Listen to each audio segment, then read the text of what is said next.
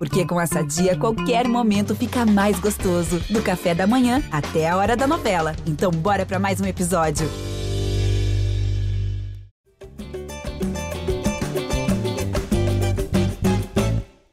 Gé Flamengo na área, começando mais um podcast dedicado a todo torcedor rubro-negro, edição de número 363, chegando para falar de clássico e de vitória rubro-negra, uma vitória, digamos, surpreendente diante do Botafogo no Engenhão, 2 a 1 Bruno Henrique brilhando. Eu sou Jorge Natan, tô aqui junto com o nosso voz da torcida, Arthur Mullenberg, que certamente vai fazer seu comentário muito espirituoso agora, né?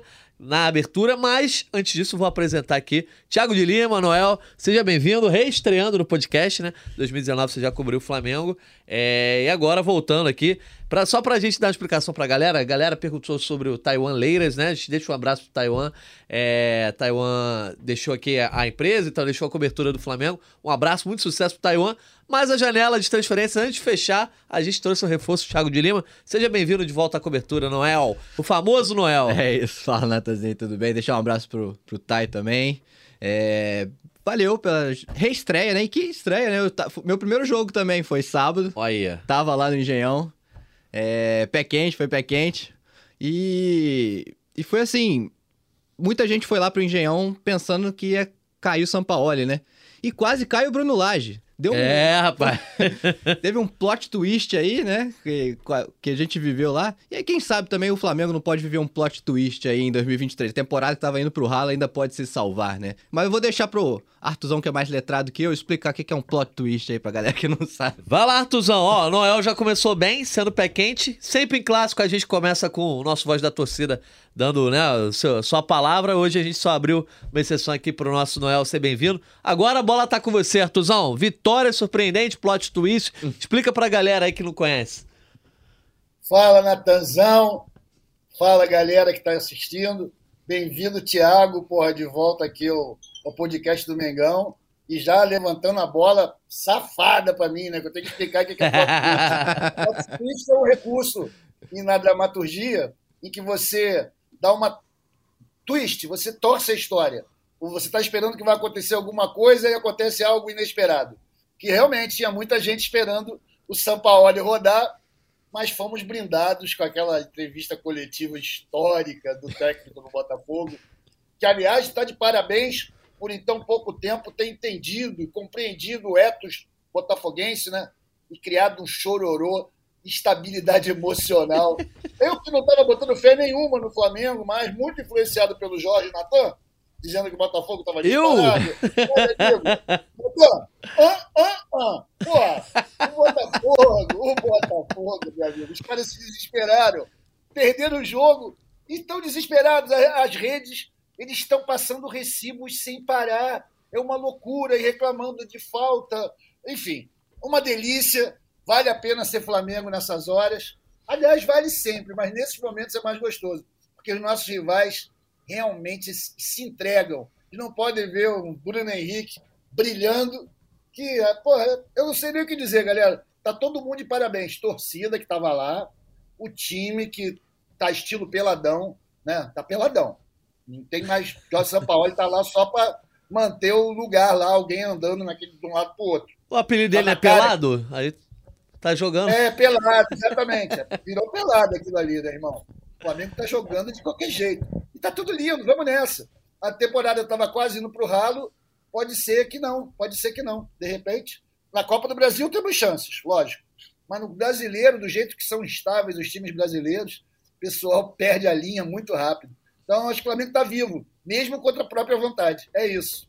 Olha, rapaz, que isso. Vamos falar sobre isso aí, como fica a situação da, né, da tabela. Afinal de contas, o Flamengo venceu o líder aí, o Botafogo diminuiu a diferença. Só dar aqui as boas-vindas para todo mundo que está acompanhando a gente ao vivo. Estamos ao vivo no YouTube, no GE, no TikTok, na Twitch. E a gente está aqui sempre. Quem quiser mandar mensagem, está olhando aqui os comentários no chat do YouTube. Um abraço para o Rafael Porto, direto de Dublin. É, mandando um abraço para você, Artuzão, para o nosso grande voz da torcida, que muito nos representa e honra. Olha aí, rapaz, começou oh, bem. Obrigado, amigo. Isso é água de Dublin. Água de Dublin é muito boa. Tenho certeza que ele não toma ela pura, mas deve estar curtindo bastante aí as suas Guinness. Parabéns, obrigado. Ele deixa uma pergunta, depois a gente vai trazer aqui a pergunta sobre o Pulgar, os três zagueiros. É, Juliano Vieira, bom dia para ele. Saudações rubro-negras ele mandando para todo mundo. Leonardo Garcia. É, Gabriel Ramos dizendo que me viu no Empório no sábado, né? Vamos fazer jabá aqui, mas é um restaurante lá no Mé. Tem que tomar cuidado, né? A galera tá de olho. Um abraço aí pro Gabriel. hein? É. essa, essa aí foi Pô. brava. Mas um abraço pro Gabriel Ramos aí, pô. Na próxima vez chama aí a gente que a gente, pô, troca uma ideia. Edinalva da Luz, João Miguel Correia de Ramos, Renato dos Santos, Éder Rodrigues, uh, Gabriel Bressan, Alan Lopes, Francisca Alves, Flamengo é, Malvadão. Ué, o Dan Lessa trabalhando no GE agora. Muita gente fala que eu, eu pareço o Dan Lessa, o Dan Lessa parece comigo. Não sei quem é mais velho, eu acho que eu sou mais velho que ele, então é ele que parece comigo, não o contrário. Mas é isso, ó. João Augusto, saudade do podcast mais leve, é isso. Vamos falar, fazer um podcast mais leve. Tiago de Lima, você teve lá no Engenhão no sábado, acompanhou de longe, como é que foi? De longe, é? É, a arquibancada lá é alta, ah, né? A gente mas, fica lá. Não, porque a gente quer saber, porque aqui o podcast, alguns setoristas têm fama de pé frio, quando eles estão no estádio, ah, entendeu? É, tem, tem é, isso. tem isso. Você começou bem, começou sendo pé quente, mas e aí, como é que foi acompanhar, cobrir é, mais uma vez o Flamengo, dessa vez um momento tenso, né? Você é, chegou no Geão podendo fazer, como você já falou, de repente a demissão do Jorge Sampaoli antes dessa data FIFA aí. O Flamengo meio que baixa bastante a poeira e o Sampaoli deu aquela cartada final, né? Muita gente comparou lá com 2017, o Zé Ricardo mudou a escalação, acabou perdendo o jogo. Para o São Paulo deu certo a cartada final dele, a mudança de esquema. É, o que, que funcionou bem para o Flamengo conseguir essa vitória? Surpreendente, né? Primeira derrota do Botafogo em casa no Brasileirão. É, e, e, não só a primeira derrota, o Botafogo tava com 100% de aproveitamento lá, né? Tinha ganhado todo mundo. Verdade. E aí é, foi um baita resultado, de fato, esse do Flamengo. E assim, comparando, o, o jogo contra o Inter, por exemplo, né? Que foi antes do, do Botafogo, foi muito ruim, né? Assim, eu vendo de casa o jogo, batia depressão naquele time, né? Cara, como que pode? E aí o São Paulo dá essa cartada, né? Resolve mudar esquema, barrar a peça, ele barra o Gabigol né? Justamente numa semana polêmica, semana da, da, da, festa de aniversário, de críticas da torcida, enfim. E foi isso que deu mais tom de cartada final, né? Você barrar o craque, né? O ídolo.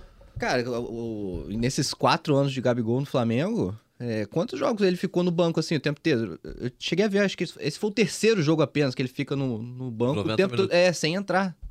É, Caramba. É, então foi assim, uma cartada mesmo. Óbvio, o Flamengo não mudou da água pro vinho. O Flamengo não, não, não passou a ser um time confiável, né? Não foi uma apresentação de gala e tudo. Mas foi um jogo que melhorou muito em relação ao que vinha sendo antes. Né? E o esquema de três zagueiros me agradou. Eu gostei muito ali do Pulgar fazendo esse, esse falso terceiro zagueiro ali com o Fabrício Bruno, Léo Pereira, muito boas atuações também. É, e eu gostei do Pedro, cara. Eu achei que o Pedro deu um dinamismo ali diferente do que o Gabigol vinha dando. Achei que ele se entendeu ali legal com o Bruno Henrique. O meio ali, acho que ainda falta um acerto, faltou muita cria criatividade ali nesse esquema, mas aí, de repente, com a, quando a Rascaeta voltar, ele pode, obviamente, melhorar muito isso, né? Mas o Vitor Hugo não conseguiu dar essa criação que o Flamengo precisou. Mas, enfim, já foi um começo do que estava vindo, né? Os últimos jogos do Flamengo. Já, já foi uma certa evolução ali. E aí, tem esse, esse lado. Nos bastidores, estava tudo preparado para o São Paulo cair num tropeço. É, isso não dá para negar. Tava tudo preparado. Se o São Paulo perde esse jogo, ele iria cair, de fato.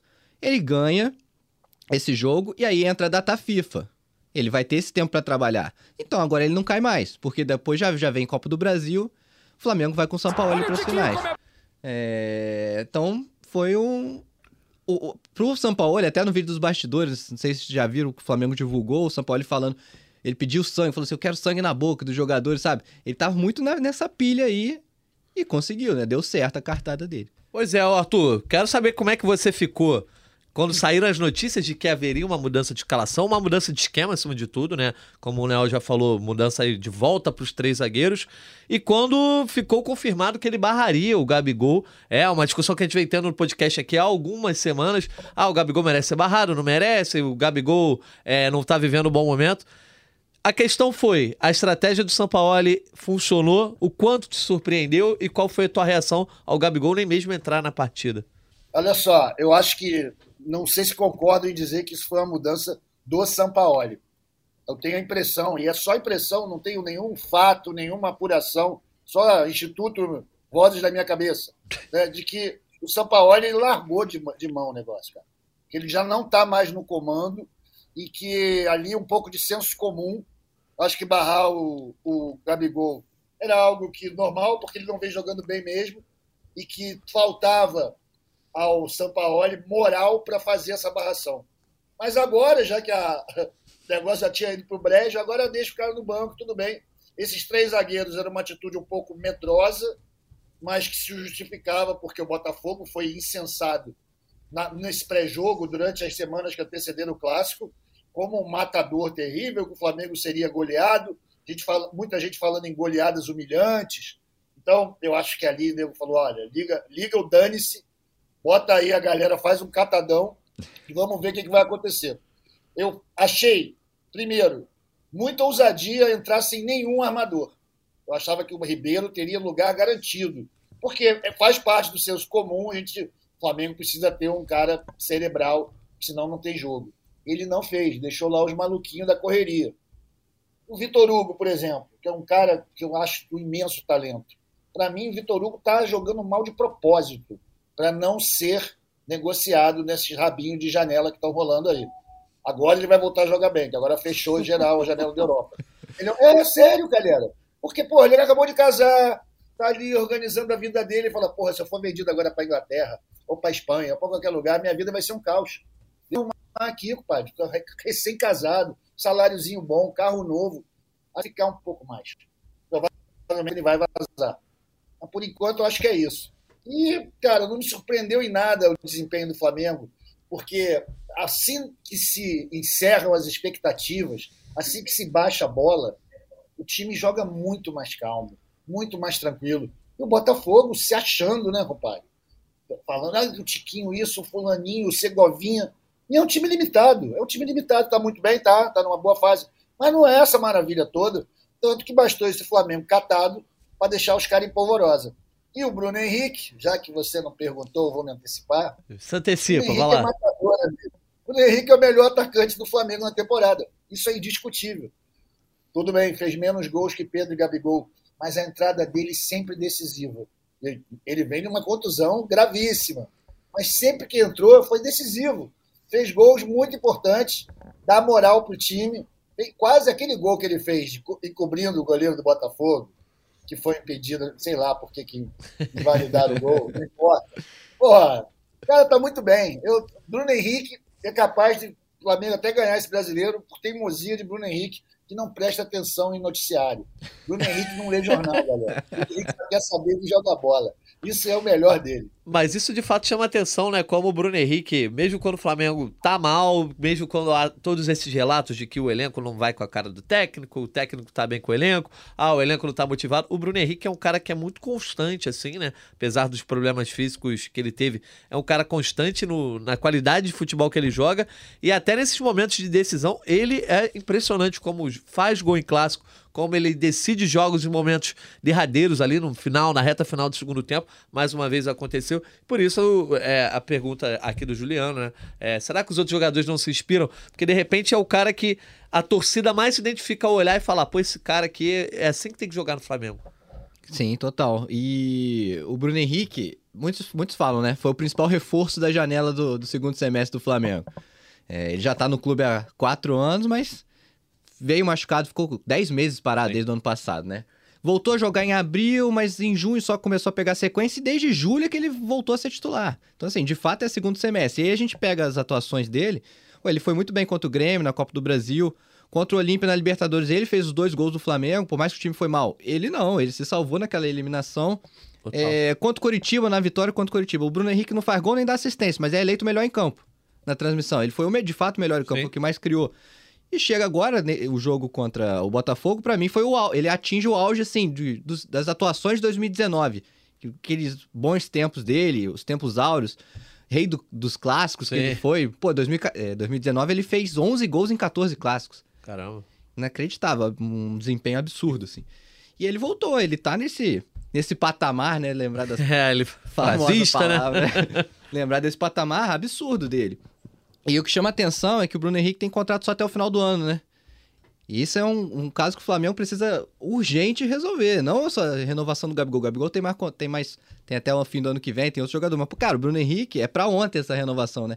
De repente o Flamengo não, não tinha chamado ele antes, não, confi... não queria esperar para ver como é que ele ia voltar de lesão, né? Não, não, tinha essa certeza se ele ia voltar bem, cara. Depois desses últimos jogos, depois de sábado, cara, chama ele na folga aí. É. Liga pra ele, vamos marcar um cafezinho aqui e resolver essa situação aí. É, a gente tava conversando aqui em off, né, Artuzão? Eu, hum. eu falei com, com o Noel, falei, cara, é, o pessoal tá falando de renovação é. de Gabigol. Pô, beleza, o Gabigol é o maior ídolo, acho, desse elenco, né? Gabigol é o cara que mais chama atenção, de repente a torcida quer que ele fique no time para sempre.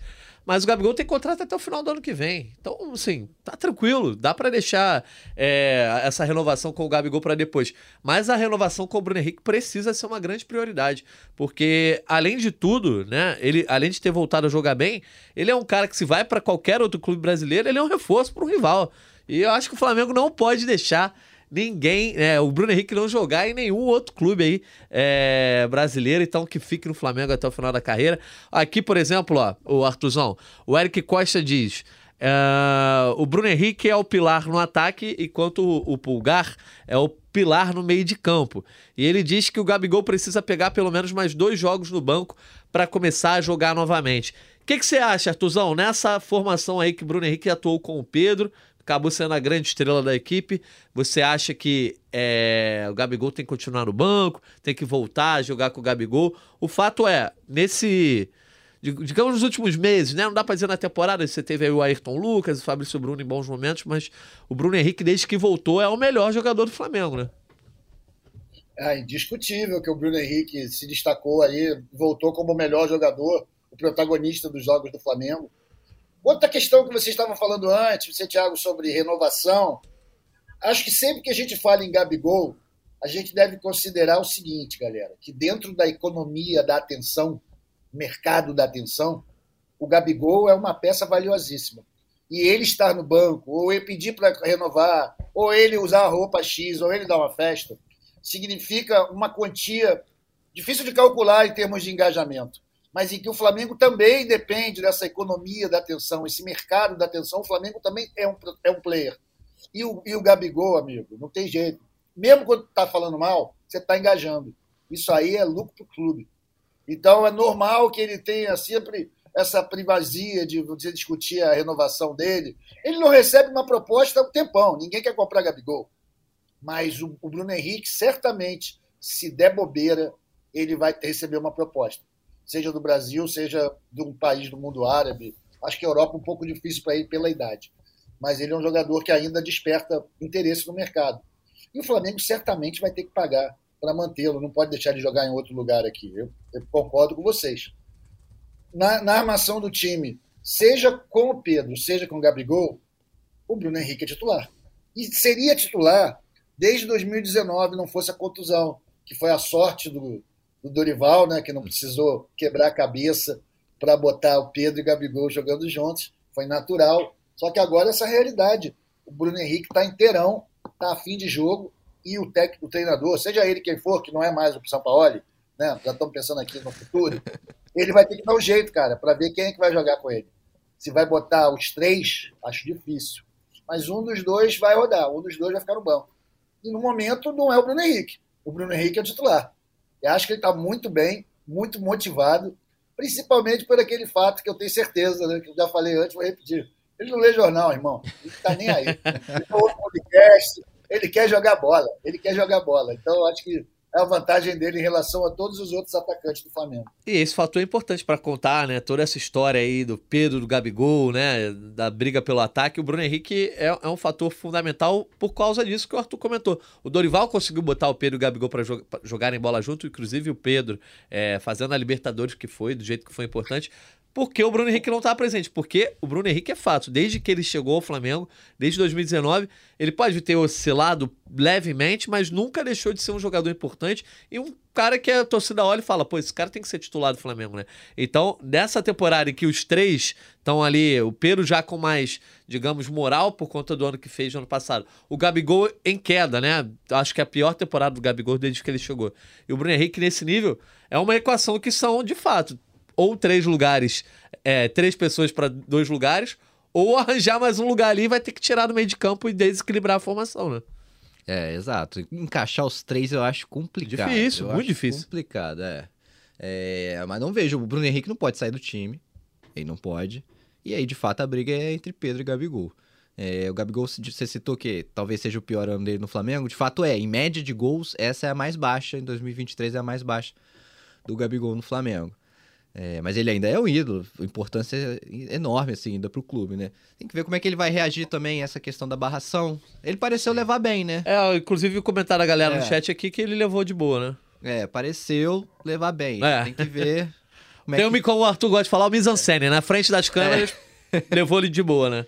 Pois é, mas Ele tem é um que ver- grande profissional nisso daí, né, galera? Você pode estar reclamando do Gabigol em campo, dizendo que ele não chuta, não dribla, não cabeceia, mas ele, como frontman, né, um cara que bota a cara, ele é a cara do time, ele é um protagonista, porra, e sabe trabalhar muito bem com isso. Cada ação dele tem um engajamento, gera uma repercussão, qualquer coisa que ele faça dá retorno. Isso aí para o clube é importante também. É, Parabéns para ele. O comentário foi do campista igual o Caê, que tá sempre com a gente aqui, né? Então, morador lá de Campos. Deixar um abraço pra ele. E pro Tosa, grande Tosa, um abraço aí pro Tosa, tá sempre com a gente. Então, mandando aqui, depois a gente vai ler os comentários do Tosa aí.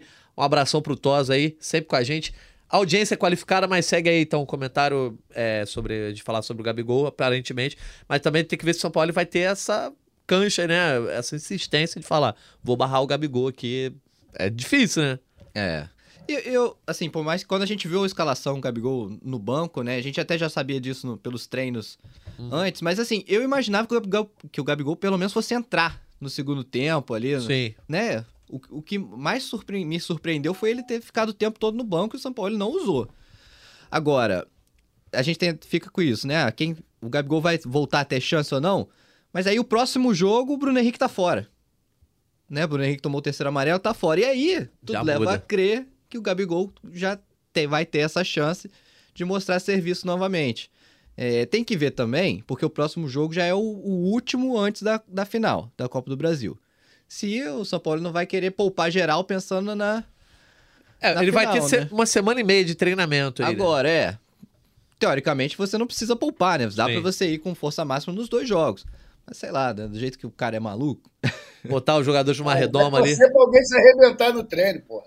Ver se a sorte ajuda ele. É, as últimas vezes que tivemos data FIFA, ele estourou a galera de treinamento, né, irmão? Teve isso. Estourou vários Foi um fator. jogadores. A gente, mais uma vez, está nessa situação. Agora é contra o Atlético Paranaense, né, Thiago? Então, eu acho dificilmente ele vai deixar de botar a força máxima. E o, e o Gabigol dá sorte, né? É meio É. pai do, do famoso Atlético genérico. É, eu acho que ele vai botar o Gabigol confiante de que vai tentar fazer uma graça lá. Ainda mais que o jogo vai ser em Cariacica, vai ter um, vai ter um pouco de É. um aspecto festivo. Eu imagino que vai ser um jogo festivo. Agora né? só tem. Pela- a torcida vai querer abraçar, a torcida vai bater palma para qualquer coisa, é preparação para o jogo de final. Então, eu não sei. Eu, eu acho que, para mim, o Sampaoli está operando no automático. De verdade, galera. E a qualquer coisa que der errado, ele vai rodar. Tipo, se o ônibus atrasar ou furar um pneu, manda o Sampaoli embora. Entendeu? Ma- Mas antes da Estão final. só esperando dar o vacilo. É, mas antes da final, você acha que pode rodar ainda? Cara, é Flamengo, né? Pensa em alguma coisa, pensa num absurdo. No Flamengo há precedente. Né? Então, É. eu vou devagar. Eu não, eu não faria essa aposta de que o técnico na final será o Sampaoli. Acho uma aposta muito ousada. O, só um- um- uma citação breve, é a questão do gramado lá em Cariacica, porque é, ontem na redação aqui, a gente acompanhou um pouquinho também do jogo do Fluminense. O Fluminense jogou em volta redonda, Aham. porque o Maracanã tá fechado. E aí, o que foi falado na transmissão é: ó, o Fluminense tinha opção de Cariacica e volta redonda e escolheu volta redonda por causa do gramado. O Uhum. gramado em volta redonda tá melhor que o de Cariacica. O gramado de volta redonda tá horroroso. Então imagina o Cariacica. Imagina o Cariacica, ente- Nossa. entendeu? Então, Vamos botar um gramado Não pode sintético ter lá. uma questão de, de paladar, gente? Doideira. Enfim, vamos ver. A gente vai ver esse jogo ainda falta. A gente vai É. falar sobre o futuro. Só pra gente encerrar aqui, a gente tá falando sobre Gabigol, Bruno Henrique. Galera tá deixando os comentários. A Francisca Alves dizendo: ó, o nosso Mengão tem que saber quem quer ficar e dar uma rapa na folha salarial do clube pra quem quer sair. E aí, ó, eh, o Tripa Seca, também é outro grande personagem aqui da nossa, da, da nossa live, tá sempre com a gente, dizendo que renovaria com o Gabigol pra depois vendê-lo.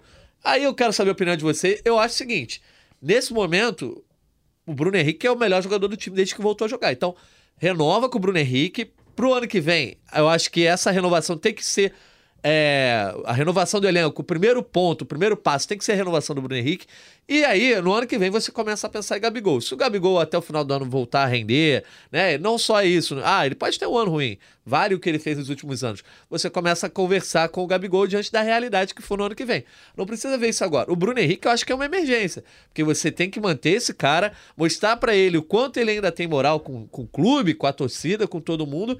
É, e além disso, garantir a permanência dele, ó. Falar pros rivais o Bruno Henrique vai ficar no Flamengo. Reitero, o Bruno Henrique tem jogado no Flamengo para a vida inteira, porque todo mundo fala do Gabigol, a identificação do Gabigol, ele ganha jogo falando, etc, etc. De fato, o Gabigol gigantesco, além de decidir dentro de campo. Mas o Bruno Henrique, além de decidir dentro de campo diversas vezes, inclusive na final da Libertadores, com aquela jogada mágica, que para mim ele é o grande autor daquela jogada do gol, do primeiro gol do Gabigol, é um cara que resolve clássico, é um cara que não baixa a cabeça. É, ontem, por exemplo, é, no sábado, no caso, ele mostrou identificação com o torcedor de novo, até na questão da provocação do chororô. E é um cara que a gente até brinca com as frases que ele, ele, ele fala e tal, ah, de repente, mas dentro da humildade dele ali, dentro da pessoa que ele é, ele consegue resumir o sentimento do flamenguista também com muita facilidade. O Bruno Henrique não é um jogador comum, assim, ah, o Arrascaeta é ídolo, o Ribeiro é ídolo, mas para mim o Bruno Henrique tá muito perto do Gabigol em idolatria. Tinha o Zico lá, o Júnior tava perto do Zico, eu acho que o Bruno Henrique é nessa pegada do Júnior, não sei. Em assunto de flamenguista, a, a, a gente sempre joga pro Artuzão. Quero te ouvir, Artuzão. É, eu acho que foi feliz e ousada a tua comparação dele com o Júnior. Foi ousada. Né? Pela, né? Eles são diferentes no sentido da personalidade, né? Sim. O Júnior nunca fez o, o lado, o, o, clown, o ingênuo, né? Ele sempre foi um cara de muita consciência, até mais falante que o Zico. Claro. Mas o, o, o Bruno Henrique tem uma coisa de uma ingenuidade, uma coisa naif que bate da torcida do Flamengo. A torcida do Flamengo sim, se identifica com isso. Ele é um cara mais simples, é um cara que não tenta rebuscar, é o cara que não estuda as respostas, que fala as coisas Exato. na lata. Isso é muito legal. E é um cara, isso aí, aí, assim, é um cara de bom coração, né? A gente vê que ele não tem maldade, irmão. O cara fala as coisas, tá sempre querendo bem dos outros. Mesmo durante o calor do jogo, lá foi entrevistado ao final por vários repórteres aqui da casa. Várias pessoas falaram com ele, mas eu quero destacar a entrevista que ele deu para a Sofia, para a matéria do esporte espetacular, né? quando ela pergunta e essa comemoração aí, ele, pô, você sabe o que, que eu fiz, né? Todo mundo sabe. pô, por que essa de por que você fez isso? Então ele é muito sincero, cara. Eu acho que isso aí é uma coisa que a torcida do Flamengo preza. E o futebol dele, né, irmão? Enquanto ele entregar, ele tem lugar, né? Acho realmente, concordo com você, Natan, que o Flamengo não poderia deixar ele para outro clube brasileiro. Mas consideremos a possibilidade de um clube árabe aí desses que estão, pô, cagando dinheiro. Sim. Dar uma, fazer uma oferta milionária para ele, o cara merece fazer a independência dele, né? Tem dois filhos, tá com 28 anos, né? 29, sei lá. 32. Então, de repente. Aí, ó, porra. De repente é, é até uma gratidão do Flamengo deixar ele ir para ganhar muito dinheiro. E para isso ajuda ele ter renovado agora com uma multa muito alta. É né? isso. Aí fica bom pro clube também. Já abri tá aqui. Certo, renova o cara. Eu já abri aqui a campanha Renova Bruno Henrique para a diretoria do Flamengo, né? Dar uma atenção especial a isso. E aí, o glorioso Thiago de Lima, Noel, a gente tem outros grandes personagens aqui no chat. Por exemplo, tem um tricolor que sempre aparece aqui. Esqueci o nome dele. Botou aqui, eu perdi o, o nome do rapaz mas depois vou, vou trazer ele. É, Aurélio, Aurélio Souza. Ele é tricolor, mas vem toda a live do Mengão mandar mensagem, falar isso, falar aquilo. Um abraço para Aurélio, tem espaço para todo mundo aqui. Ô, é... Aurélio! Olha só, o Tosa pergunta aqui, ó. É, o começo quase no final da temporada, que doido, não deveria, mas em matéria de diretoria do Flamengo não é. Depois manda aí, ô Tosa, eu não entendi exatamente a pergunta, manda aí pra gente aí é, o teu comentário. Uh, outros comentários, ó, o João Augusto, apesar do ótimo jogo, ainda vejo o time muito preso nas qualidades individuais. O Botafogo foi mais coletivo. É, a gente teve um comentário lá mais cedo que foi do Gabriel Bressan, o Flamengo parecia jogar contra o Flamengo, ou seja, encontrou no Botafogo a motivação que outros times têm quando jogam contra o nosso time no Brasil. É, e o Rafael Porto, acredita que os três zagueiros, o Eric é craque, é algo que veio para ficar? O Sampaoli já muda no próximo? Gostei bastante dessa formação, gerou muita força pelas alas. O resultado foi muito celebrado, né? Mas as análises eu vi análises diferentes. Teve gente que achou que o Flamengo jogou bem, teve gente que achou que o Flamengo oscilou e teve gente que achou que ganhou na sorte, na camisa, etc., na coisa do clássico. Qual foi a tua análise e se você acha que essa formação aí, de repente, já vai ser uh, algo mantido pelo São Paulo? É uma fundação que o São Paulo está começando a tentar fazer para mudar é, o momento do Flamengo na temporada? Porque, assim, na Copa do Brasil, que é a prioridade, ele prioridade não, não só eu acho que é a única coisa que é acessível, a gente vai falar depois. Mas ele jogou o tempo todo com, com a linha de quatro, né, na Copa do Brasil. E agora, para uma final, mudar a formação, será que é a estratégia correta? Cara, é, fico na dúvida. Vai depender. Eu acho que ele vai. Dos treinamentos até... aí, né? Treinamentos, não, mas eu acho que ele pode até usar esse jogo do Atlético Paranaense como um, um laboratório de olho na final, né? Ah, vamos, vamos manter a formação de três zagueiros ali. Eu acho que se ele mantém a formação de três zagueiros contra o Atlético, ele vai com ela pra final. Entendi. Eu acho que ele. Com o pulgar ali. É, com o pulgar ali.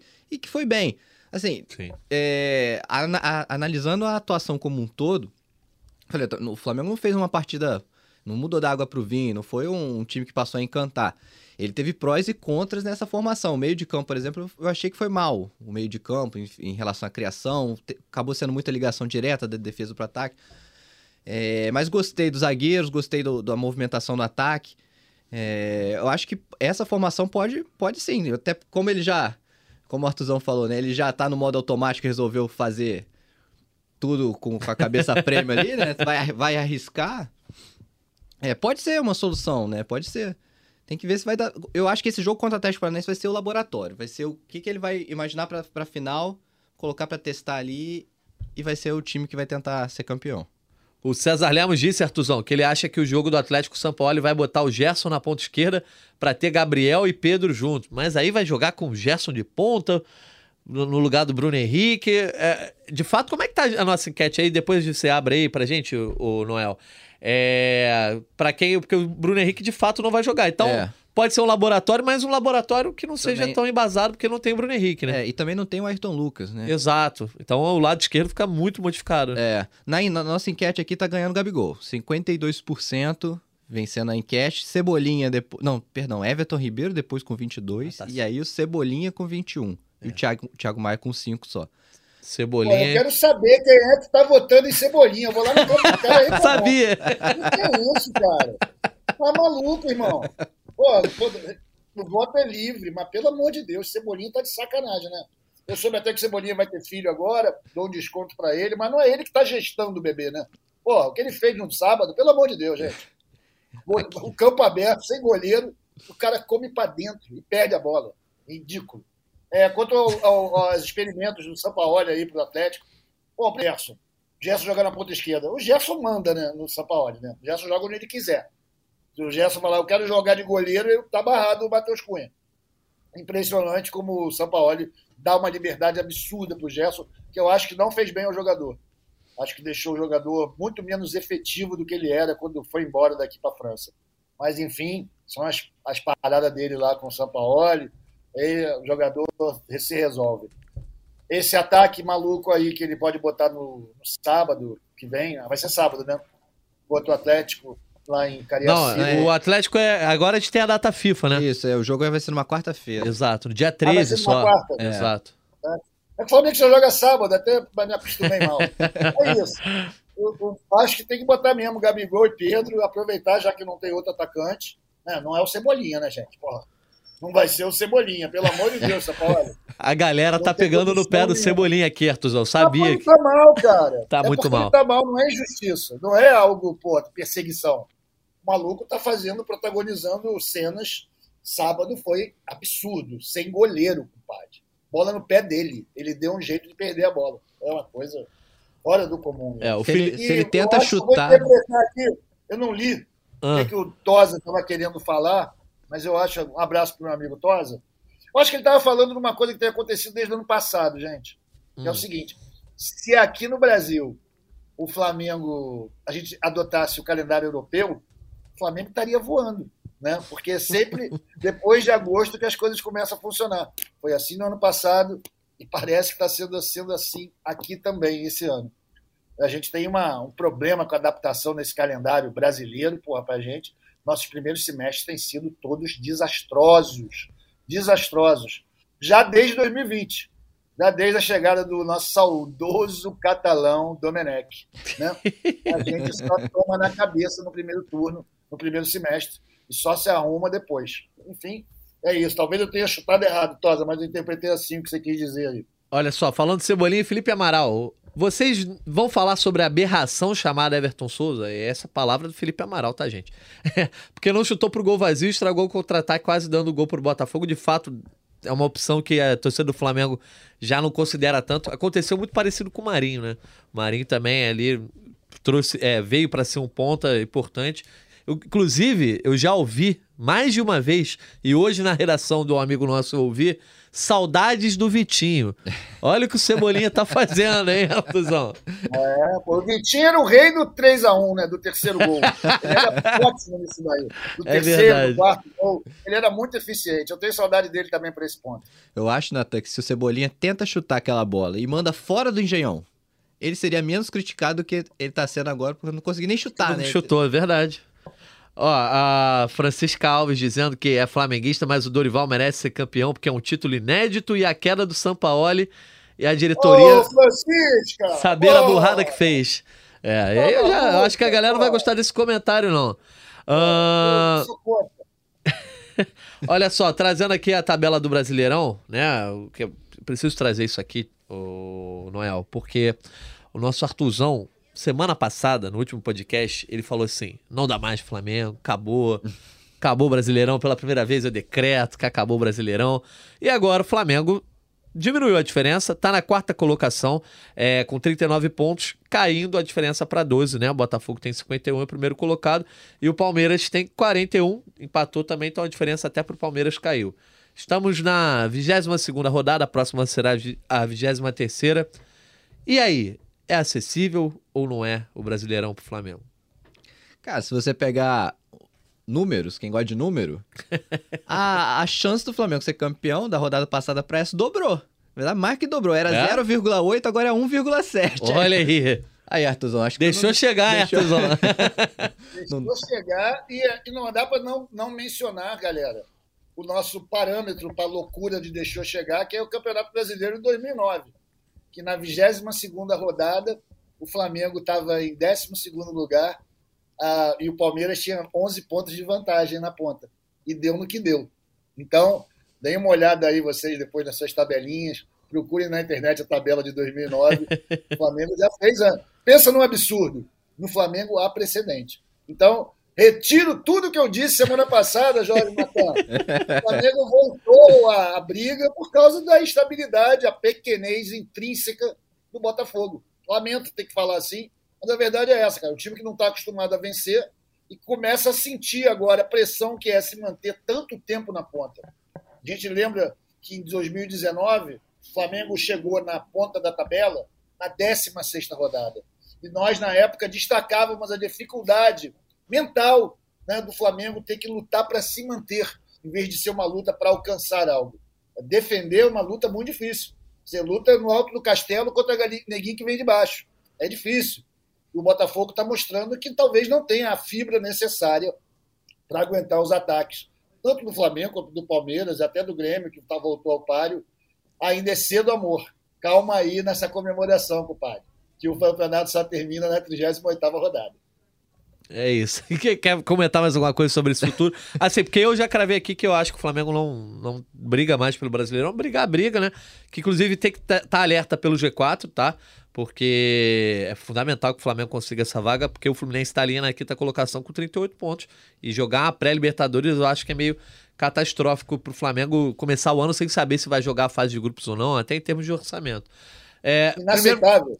Exato. E primeiro porque eu acho que o Botafogo não vai ter uma queda livre, como muita gente aposta. Segundo que eu acho que o Flamengo não vai conseguir emplacar uma, uma sequência de resultados. Ainda mais se for campeão da Copa do Brasil. Vai ser dois meses ali de fim de festa, renovação de todo mundo. Por isso eu continuo achando, até que o Flamengo prove o contrário e ganhe três jogos aí seguidos, é, eu acho que não dá. Mas deixa a sua opinião aí, Noel. Cara, eu acho difícil também. Eu acho, que, eu acho difícil tirarem esse título do Botafogo. Também.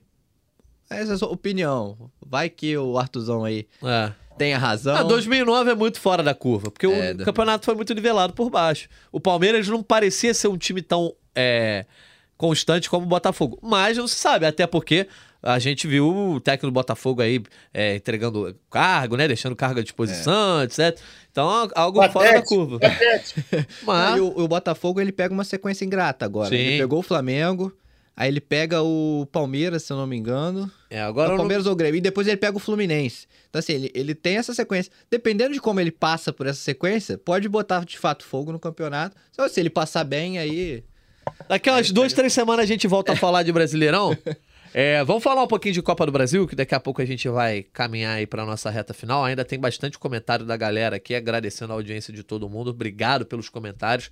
Mas tem um comentário que me chamou a atenção, que eu acho que é a deixa mais importante aí pra gente falar do assunto, porque o Flamengo teve no, no campo uma grande notícia aí no fim de semana, que foi a vitória sobre o Botafogo e uma melhora levemente do time. Mas na véspera, é, eu acho que teve uma notícia que, assim, é, eu fiquei surpreso. Eu acho que deixou muito torcedor irritado.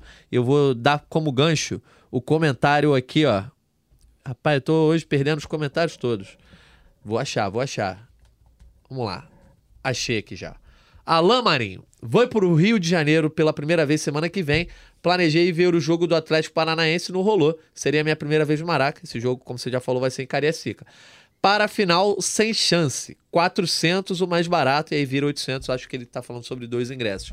E eu vou passar a bola para você, Arthur Mullenberg, porque é, a diretoria é, escolheu preços de ingressos para a final da Copa do Brasil pouquíssimo, pouquíssimo acessíveis, né? Inclusive a venda começou já nessa segunda-feira, tem relatos até de alguns problemas, depois o, o, o Noel vai comentar sobre isso, mas pagar o sócio 160, 200, 300 reais no ingresso, o não sócio pagar 400 reais, 800 reais, é brincadeira para um jogo de Copa do Brasil em que a Copa do Brasil é a única coisa que restou para o torcedor rubro-negro, como eu já falei nos últimos podcasts. É o que está separando o Flamengo da- do vexame completo do vexame parcial. E aí a diretoria, em vez de botar um Maracanã quente, com ingresso né, popular, para poder trazer a torcida junto, bota um Maracanã que certamente não vai ser quente como, como sempre. E outra coisa, é, chega a soar como uma compensação. Ah, já que a gente caiu cedo na Libertadores, vamos é, tirar o dinheiro que a gente puder dessa final da Copa do Brasil. Enfim, quero te ouvir como voz da torcida aí, Artuzão. Ah, cara, como voz da torcida e como membro lá do sócio torcedor, eu te digo que eu muito decepcionado com a postura do Flamengo. Acho que o clube erra, erra bastante nessa questão da precificação. É bastante diferente do que aconteceu há 10 anos atrás, quando foi a primeira vez que esse tema surgiu na final da Copa do Brasil de 2013, né? Era uma nova administração que aumentou os preços, era um novo estádio, o Maracanã estava sendo reaberto e foi uma briga danada. Teve PROCON no meio, teve vereador, teve gente presa. E dessa vez o Flamengo se aproveitando aí de uma demanda inelástica, né, como gostam de falar os, os nossos economistas, sabe que todo mundo vai no jogo, não importa o preço, tem sempre um maluco para comprar. Abusou, pesou a mão, comprou uma briga desnecessária. Porque eu acho que falta aí, principalmente, cara, é uma sensibilidade do, da diretoria do Flamengo entender o quanto a, a formação socioeconômica de quem está na arquibancada influi no desempenho esportivo. É como se para o Flamengo, a diretoria do Flamengo, isso não importasse. O negócio é ter um lugar vendido, o ticket vendido. E dane-se quem vai sentar lá. E não é assim, a gente sabe, né? A galera, quando está o jogo ruim, lanterninha do celular e fica cantando a playlist, né? não é realmente a galera que você possa confiar de que o time num momento decisivo. Vai ser capaz de inflamar os instintos dos jogadores. Enfim, cara, isso é, tem muito preconceito nessa conversa, eu tenho que ter muito cuidado para falar nisso, para não deixar os preconceitos, meus preconceitos passarem para frente. Então, sem só digo que a, a diretoria vacila nisso daí. E o que é pior, eu vou contar para vocês um lado pior ainda. Eu sou sócio torcedor, né? Porra, cara, tu não tá conseguindo comprar um ingresso com cartão de crédito. Estão te pedindo para pagar em Pix. Quer dizer, o Flamengo tá te pegando um dinheiro antes. Uma falta de confiança com quem está aí há 10 anos, sócio torcedor, pagando sem ir a jogo durante pandemias e tudo mais. Agora ele exige que você pague antes em dinheiro. Eu achei uma antipatia absurda. E já demorou para a diretoria do Flamengo ter, ter se pronunciado. Deveria ter falado isso agora, na primeira reclamação que apareceu nas redes sociais, e não o fez. E nem vai fazer. Vai vender tudo e que se dane. Eu fico bastante triste com essa postura dinheirista da diretoria do Flamengo. Dinheiro não é tudo, amigo. Dinheiro não é tudo. Isso aí tem um custo. Né? Uma pena, uma pena. Lamento. É, Thiago, é, relatos aí desses problemas também, e além de tudo, o preço, né? Que acaba sendo um preço que causa segregação, né?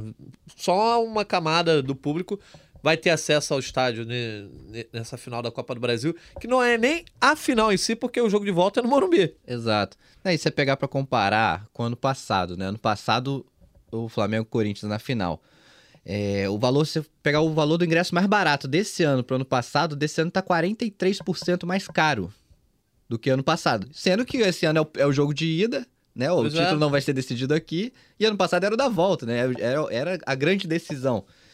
É, o, o, Flamengo ele não se pronunciou oficialmente, mas o que a gente sabe lá de bastidores é que eles, eles estipularam esse preço porque para eles 90% dessa carga vai ser vendida é, como meia entrada. Ou é, estudante, sócio. sócio, enfim, mas que Lá internamente eles consideram que 90% dessa carga vai ser vendida à meia entrada. É, isso é normal no Brasil, né? Onde há lei, lei da meia entrada, essa compensação, seja em espetáculos artísticos, cinema, etc. O preço já embute ali a galera que há, de fato, muita gente que frauda a meia entrada. E no caso é, do futebol, boa parte, quem é sócio, quase todo mundo que vai ao jogo é sócio hoje em dia, né? Uhum. Dá mais uma decisão. E o sócio já traz essa meia entrada, mais algum é, por cento aí de, de desconto, mas mesmo assim, assim, para um cara é, que tem um plano dos mais baratos ali, aquele de 58,90, acho que é o prata, né? Uh, o cara já paga ali 60 reais por mês, não consegue comprar a Norte, porque esgota nos planos mais caros, uhum. e ele já vai comprar uma Sul, uma Leste, e aí ele já vai ter que gastar 200 de, de mínimo ali, entre 200 reais, e se ele conseguir comprar uma Sul, uma Leste, né? Então, é, gente estava conversando aqui, com 200 reais, o cara para, pô, eu pego esses 200 reais, faço um churrasco com os meus amigos em casa, a gente vai comer picanha. Eu ia falar a marca da picanha aqui, não pode. Mas picanha argentina, né, Tuzão? É. A culpa é do Lula, porra. Ô, oh, rapaz. Não mete. É assim, o dinheiro, cara, o dinheiro hoje em dia, a gente teve todos os dados aí que o Thiago trouxe, porra. A, a inflação é de 4%, irmão. Os é. caras aumentaram 45%. Tu pois tá é. maluco, porra. Tu tá maluco. Só que é aquele negócio, demanda inelástica é isso. A clientela é de malucos. E a gente vai pagar. Mesmo contrariado, mesmo revoltado, a gente vai pagar. Agora, que com essa grana dava para fazer um churrasco pantagruélico, convidar a rua inteira, com cerveja importada e picanha e fogos de artifício, pelo amor de Deus. É uma loucura isso, né? O Flamengo tá vacilando nisso daí, cara. Tá vacilando muito. Infelizmente, a sensibilidade econômica passa longe lá da nossa diretoria. É, enquanto tem, tem demanda para pagar, né? É isso. É, uma curiosidade aqui, fazer pergunta para vocês. É, eu fui pesquisar isso, né? Hum. Só para vocês verem a, diferença. Vocês têm noção de quanto que era o ingresso na final da Copa do Brasil de 2004? Rapaz... Quer, quer chutar, Tuzão? Acho eu que era, era 30 reais. Eu era muito novo. Eu tinha apenas... Acho que era 30 reais, cara. Ó, e vou... aí, quanto é? Olha só. Cadeiras especiais. Era o Maracanã antigo, Sim. né? Cadeiras especiais, 50 reais. Arquibancada branca, 20. Rapaz. Arquibancadas verde e amarela, 15. Cadeiras azuis, 10. E geral, 5 reais. Caramba. Isso. É. é isso. Ah. O futebol mudou, se elitizou. Enfim, a gente precisava debater isso aqui nesse podcast que a gente já vai encerrar. Noel, aqui no GE Flamengo a gente tem uma sessão chamada Show de Abraços, que geralmente Fred Gomes conduz, que a galera vem aqui no chat pedindo abraço e abraço. E eu vou separando alguns aqui, quem manda lá no começo, e tem a galera que agora vai mandar. Mas, ó, o Felipe Gatti mora na Itália, entrou em contato comigo lá no Instagram, um abraço para ele. O Joedson Queiroz mandando um abraço pro Arthur. Arthur manda um abraço para ele lá em Taguatinga. Abraço aí, Joedson, pra galera de Taguatinga, abração. O Arthur tá com moral aqui também, ó. O Aislan mandou um abraço para ele, dizendo que acompanha desde a época do Urublog. Não deixou de ser o Urublog, né, o nosso Artuzão. Um abraço pro Obrigado, Gustavo Carvalho, meu amigo lá do Meia, me desejando parabéns. Para quem não sabe, foi sexta-feira, foi meu aniversário. Completando 33 primaveras. Um abraço pro Gustavo, valeu pelo carinho. O Thiago, o Thiago eu vou chamar de Noel, porque a gente só chama o, o, Tá o liberado. Thiago de Noel não aqui na disso, redação. Pode chamar de Noel, então. Pode chamar de Noel. O que você achar Falou, melhor, meu amigo. É, que você achar melhor, porque eu já, já se conhece aqui há mais de 10 anos. Cobri a Copa de 14 com. A gente cobriu com junto, Noel, lá em Porto Alegre. Pô, então, Ah, a gente- então foram vocês. Pô, não, a gente Porto Alegre, a gente tem nada a ver com 7x1, não. É que a gente quase derrubou a Alemanha lá, né? É verdade, quase caiu pra Argélia. A gente ia impedir aquilo, né? Entendi. Mas, ó, o Felipe Guimarães fala pra você aqui, ó. Valdemar foi demitido antes da final da Copa do Brasil de 2006. Só pra lembrar que você falou, ah, será que cai antes da final, né? Mas aí, ali era um conceito, era um cenário diferente, porque, além de tudo, o Ney Franco era um técnico em ascensão, havia um nome claro, o Flamengo tira o Valdemar pra botar o Ney Franco, e ele cai antes da pausa pra Copa do Mundo de É, que ele 2006. tinha Então, você treinar. teve um mês de trabalho ali. Ah, E no caso, para fazer um paralelo, o Flamengo teria que contratar o Renate agora. É, tem isso. Quem pegou eliminou na semifinal. Exa- E trazer meia dúzia de jogador do Grêmio também. É maluco, para, para, para. Vê se tem algum Walter Minhoca lá. Pois é. Mas enfim, tem uma galera botafoguense que tá aqui, né, falando. Ah, vocês não vão falar dos lances de arbitragem. Teve uma cotovelada ali do Bruno Henrique. Enfim, vocês querem comentar alguma coisa de arbitragem, né? Aqui é o GE Flamengo, só pra vocês. É, não, vou nem. Arthur tá provocando, mas aqui a gente fala só de Flamengo, tá, galera? Mais um abraço, obrigado pela audiência aí. Se alguém quiser falar sobre arbitragem, chegou a hora de falar nos destaques finais. Mas enfim, ó, abraço pro Abrahones, pro Rafa Soares, pro Alain Amorim, dizendo, ó, Arthur, consulta no médico hoje, com esse cabelo bem arrumado. Garoto. Então é isso, ó. O- Vamos fechar com o seguinte. A gente não vai Ô, ter. Natanzão, tu vai fechar o programa sem falar do bolão, que eu acho que eu passei a liderança? Tá Rapaz, eu ia falar pro bolão ficar pra próxima semana, porque a gente não vai dar palpite hoje, né? A gente vai esperar a próxima semana pra dar palpite. Vou deixar esse teaserzinho só pra gente falar então na próxima semana que houve mudança na, na classificação do bolão, só digo isso. Segunda que vem a gente fala. Segunda que vem a gente fala. Ah, garoto! Ó, então o Flamengo só volta a campo pra quem estiver aí por fora do calendário. Só no dia 13, né? Então a gente tem a data FIFA aí, semana inteira de treinamentos. Ainda voltamos com o GE Flamengo segunda que vem. E aí só na quarta que a gente tem é, o duelo contra o Atlético Paranaense.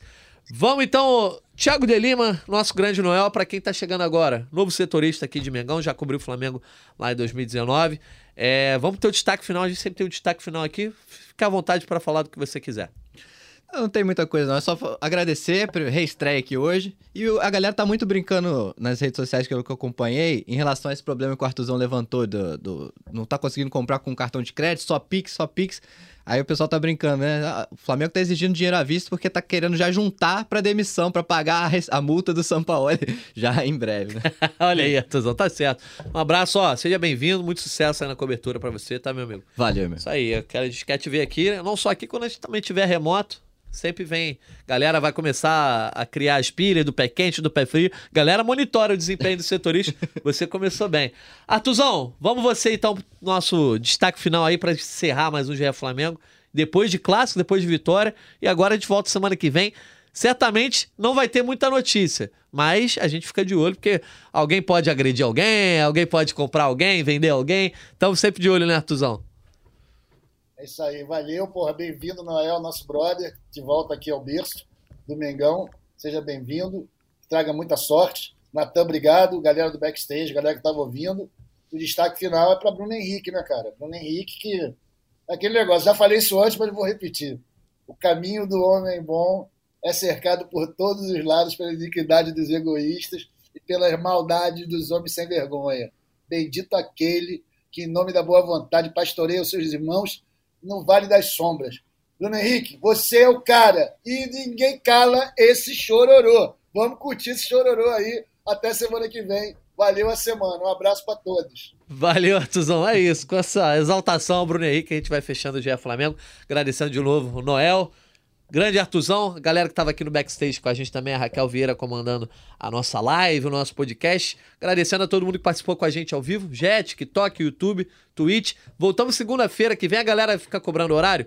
Meio-dia e meia é o horário padrão do GE Flamengo às segundas-feiras, tá? Sempre atrasa um pouquinho, muda para cá, muda para lá, mas meio-dia e meia, então espalha para todo mundo aí, manda a galera chegar junto pra, pra gente comentar bastante, para vocês participarem com a gente. Então, ó, semana que vem estamos de volta, não tem jogo nesse período, mas a gente traz o GE Flamengo antes do próximo confronto contra o Atlético Paranaense. Então, segunda, GE Flamengo, meio-dia e meia. Cheguem mais com a gente. Um abraço para todo mundo e até a próxima. Petkovic para falta, cobrança! Gol!